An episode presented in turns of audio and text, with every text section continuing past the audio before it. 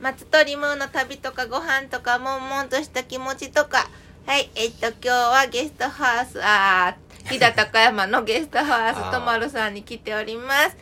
ほいでとまるさんのオーナーご夫妻はねそのはい高山の前のこ日本国内もあちこち行ってはりますけどその前がカナダに住んでらっしゃったのでちょっとカナダのことも聞きたいと思いますお願いしますはい、はいお願いしますそうですねえっと、 はいまあ、高山に来る前は、まあ、隣の長野県に住んでまして、はいその前は、まあ、はいちょっとちょっとだけ鎌倉に住んでたんですけどほうほうその前がカナダにほでカナダはあの結構僕長く住んでいて僕が9年うほ住んでうちの妻が7年ぐらいかな住んでて、まあ、実際出会ったのもそのカナダで、うんはい、出会ったんですけうどかカナダはまたなんなんでカナダ行こうと思ったんです かカナダはねもともとあのそれこそワーキングホリデほうほうでほうワーホリー行ったんですけどワーホリデー、はいそうですねで僕はもう完全にあのその向こうでツアーガイドをしてたんですけどツアーガイドがしたくて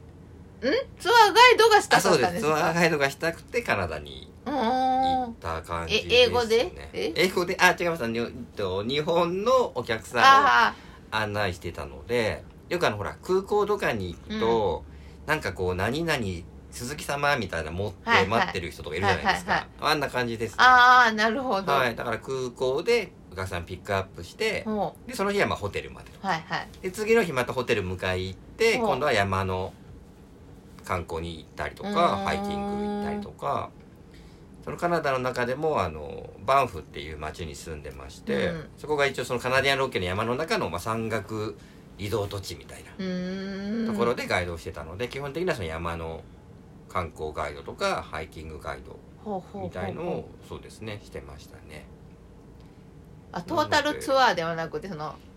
アウトドアのツアーのガイド、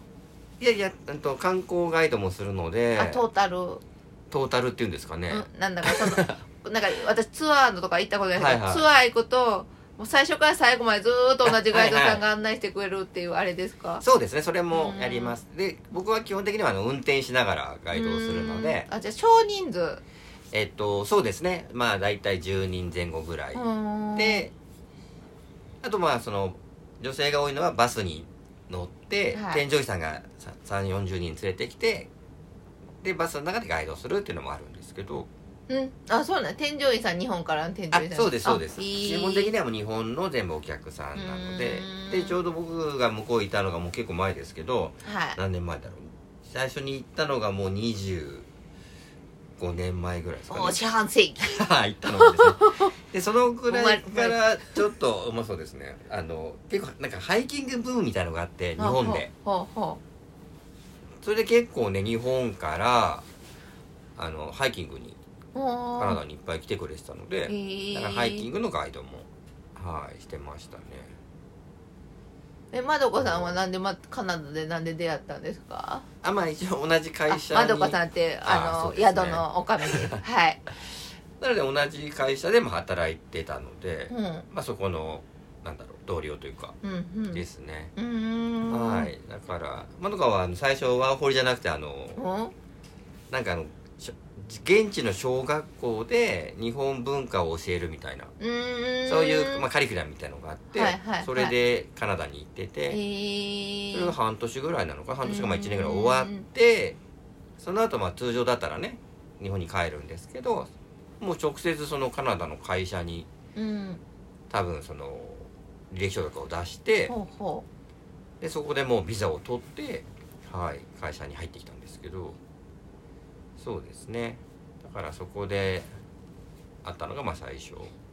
そう二人ともカナダが7年とか9年とか長いんですけど カナダって住みやすいんですか多分住みやすいですねなんか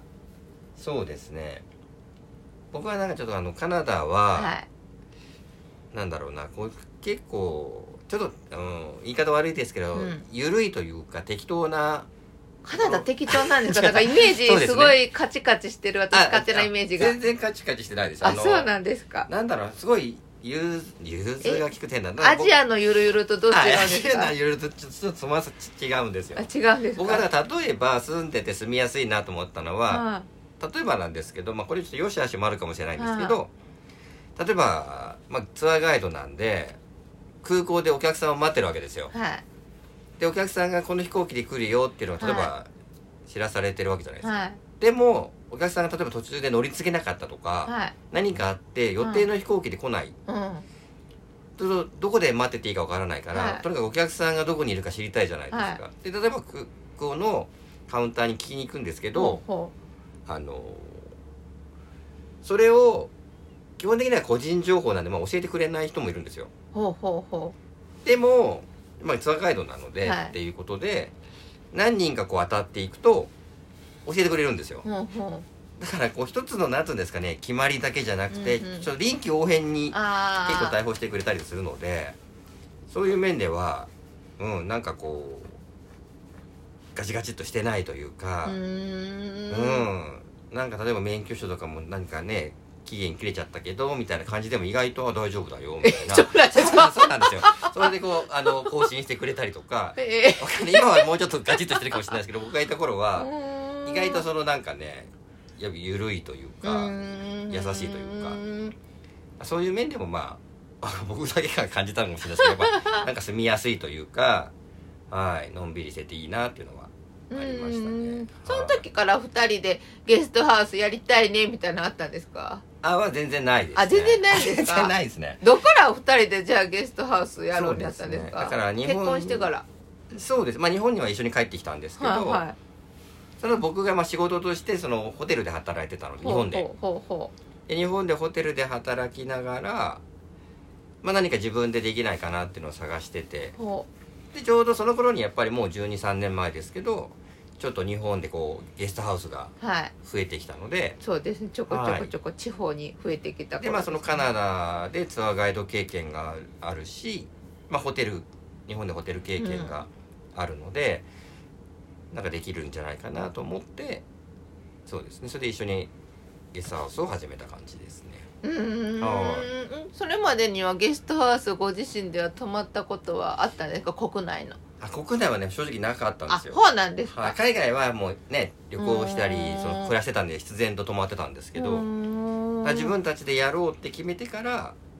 あの何個かえー泊まりに行って話を聞いたりとか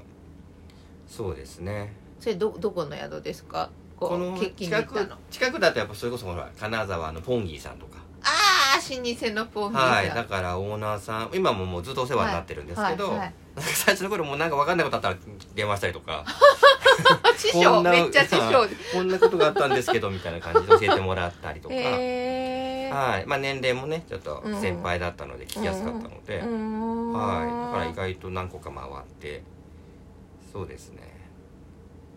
それで始めた感じですねほうほうほはういほうほうえ1166さん長野のはいもうあのもともとあはいはいお友達ですよねそうですねそれもだからそれさっき言ったカナダのツアー会社で一緒に働いてたのでう、んはうちの,、ま、あの妻と私とその1166のオーナーさんと、まあ、みんな一緒に、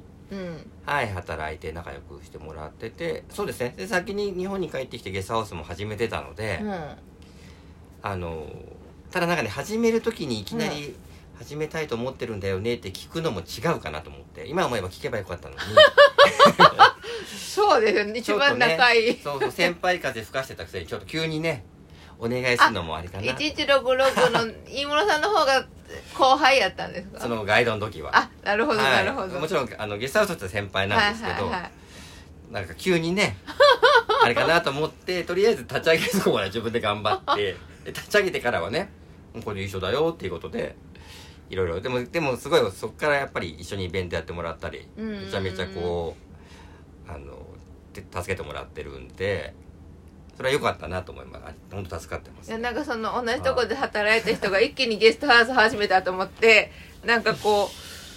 そういうそういうグループなのかと私は思ってたんです最初そんなこともない実はもう一人いるんですけどはいはいそのあなんか言ってましたそのほ北海会社道でしたっけえっとねその人やっちゃいましたっはけもともとは京都でやってて、うんでコロナ前にちょっと一回閉めて、うん今、えっと小豆島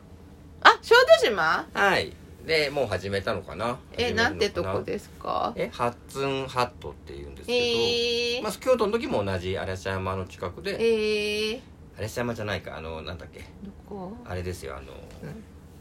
映画村みたいなあ渦あ渦政政、はい渦政あ渦ね政でゲストハウスやってたんですかそうなんですよえー、知らんかったほハッツンーハットっていうのをやっていて今それその後移動して今小小豆小島豆島のどの辺とかわかりますああちょっとわあわからんないちょっと島好き的にはあ気になる本当ですかはい小豆島なかなかできなかったんですよゲストハウスあそうなんです千ねさんが移って、はいはいゲストハウスできましたけどその前友達がやろうとしてやったんですけどなんか許可が下りねえ許可が下りねえあみそうたなないんですね感じで結構あるイメージでしたけいやどなかったですねはいすごいえもう一回違うハッハッツハッツンハットハッツンハットはい、ぜひ行ってくださあい島月さん行きましょうはいえっとではお相手をあおわおわ 終わってしまうよろしいですかねあ全然はいはい。じゃあ、カナダの話のおあすいません続きが聞きたい人は、はいトマロに来て、聞いてみてください。はい、はい遊びに来てくださいぜひぜひ。では、イラストエッセイストのマストリムート。ゲスハウスと丸慎吾です私今、イラストエッセイスト、今だゲストハウスって言いましたから、私。 当ですか覚えてない。 はいゲスハウスと丸ですあありがとうございましありがとうございたま。した